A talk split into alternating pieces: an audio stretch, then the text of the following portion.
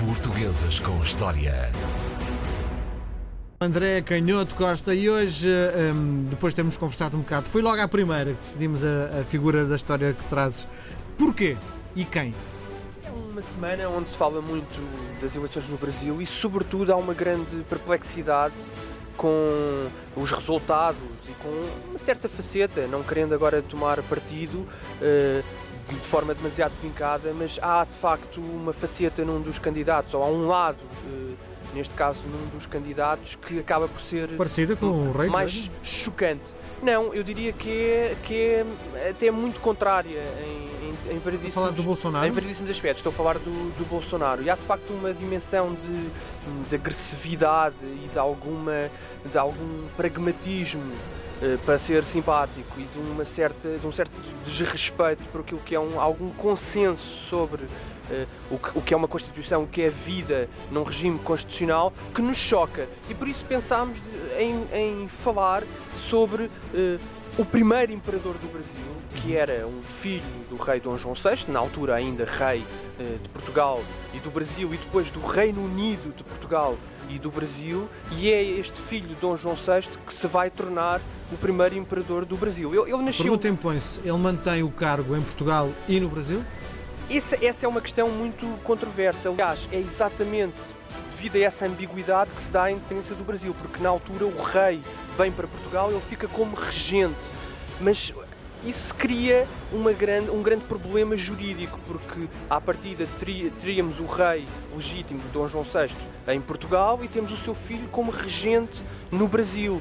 O problema é que, morrendo o rei, por exemplo, em Lisboa, Dom João VI, como de facto veio a acontecer, criava-se aqui novamente uma situação estranha em que o herdeiro do trono estava num outro espaço, do, do, neste caso, da monarquia portuguesa. E é exatamente esta, esta ambiguidade que vai criar imensos problemas a este Dom Pedro, a este homem que, que, teve uma infância desde logo atribulada. Ele nasceu em 1798 em Lisboa, no Palácio de Queluz, e vai muito cedo para o Rio de Janeiro, ainda muito miúdo, antes dos 10 anos de idade, vai para o Rio de Janeiro acompanhando a corte na fuga de Portugal para, hum, para, para, para, essa, para essa zona longínqua e tendo o Oceano Atlântico a separar a família real das tropas napoleónicas que vinham a descer por essa Europa fora, atravessando da Espanha para tentar capturar a família real e invadir a cidade de Lisboa. E portanto ele nasce e a sua primeira infância tem logo este acontecimento muito atribulado que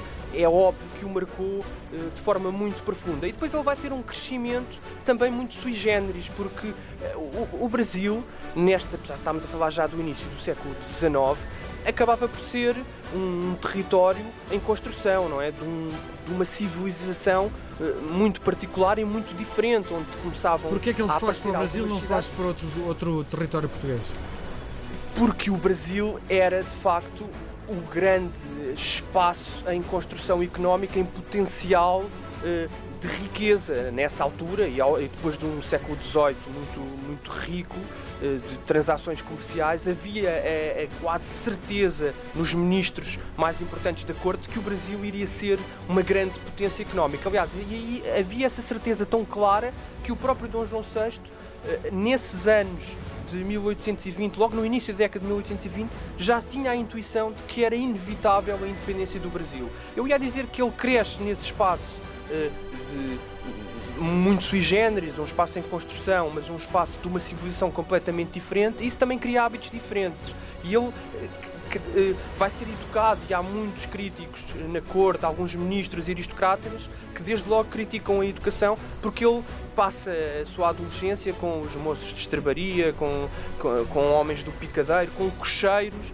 naquela vida de rapaz que quer experimentar que é a, normal, a, aventura, é? o que é normal Mesmo para nós. Rei, nós, rei, é? nós até diríamos hoje que é saudável, mas na época isso não era, era, visto, isso era? não era assim tão fácil de de integrar, porque havia a ideia, a partir de uma certa idade, em que os reis tinham que ser afastados, separados do povo para, para aprenderem a comportar-se, para aprenderem uh, maneiras cada vez mais sofisticadas, uma certa distinção e até um certo mistério, não se podiam mostrar demasiado uh, em público.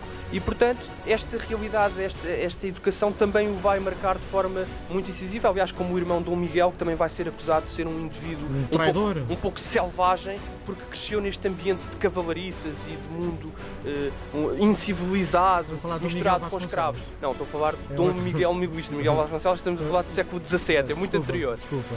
E, e, de facto, quando chegamos ao início desta década de 1820, quando há a Revolução Liberal no Porto, começa desde logo a colocar-se a questão das ideias constitucionais a espalharem-se nas cidades brasileiras. O Dom João VI tem que vir para Portugal porque as cortes exigem que o rei esteja presente e reconheça o direito das cortes em Portugal Com que idade? eh, criarem a sua própria Constituição. O, o Dom Pedro, nessa, nessa Era idade, tem, sim, sim, está com 22 anos, portanto.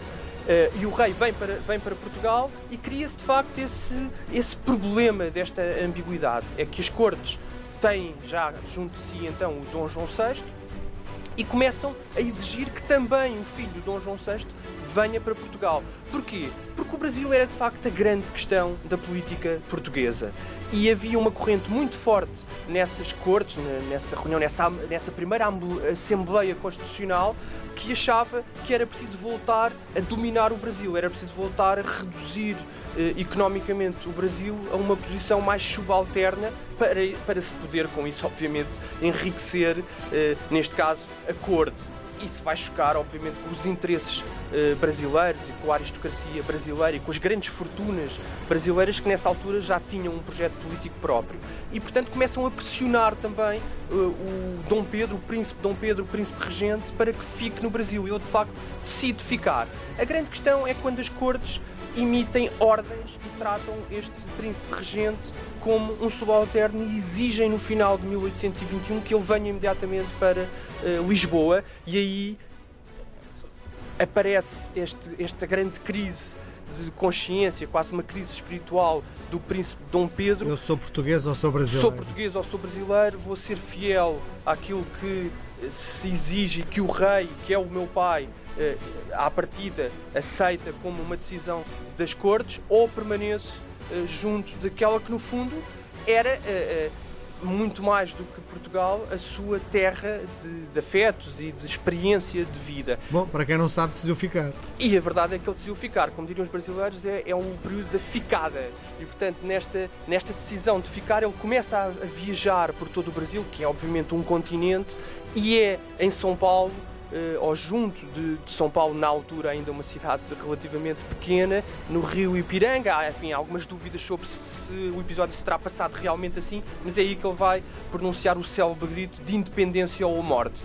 E a partir daí, o Brasil de facto segue um caminho constitucional, um caminho muito atribulado desde logo, porque há esta indecisão, não é propriamente o rei, passa a ser um imperador, mas é um imperador que acaba por ser conduzido à soberania por estas forças hum, que, que já não são forças divinas, quer dizer, já não é uma investidura divina como no tempo da Idade Média. E, portanto, é um período muito atribulado e ele depois acaba também por abdicar e decide vir para Portugal à frente das tropas liberais, defender os direitos da sua filha mais velha, Dona Maria da Glória, que será Dona Maria II, para que ela possa ser rainha de Portugal e acaba por morrer em 1834, pouco depois de conseguir vencer a guerra, legando assim aos seus dois filhos a um o Império do Brasil, à outra o Reino de Portugal e deixando o seu coração na Igreja da Lapa do Porto, que é um símbolo de, desta capacidade de abdicar e da sua vida atribulada e cheia de paixões. Para além de tudo aquilo que contaste,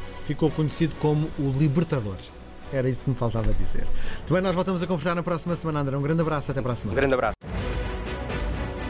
Portuguesas com História.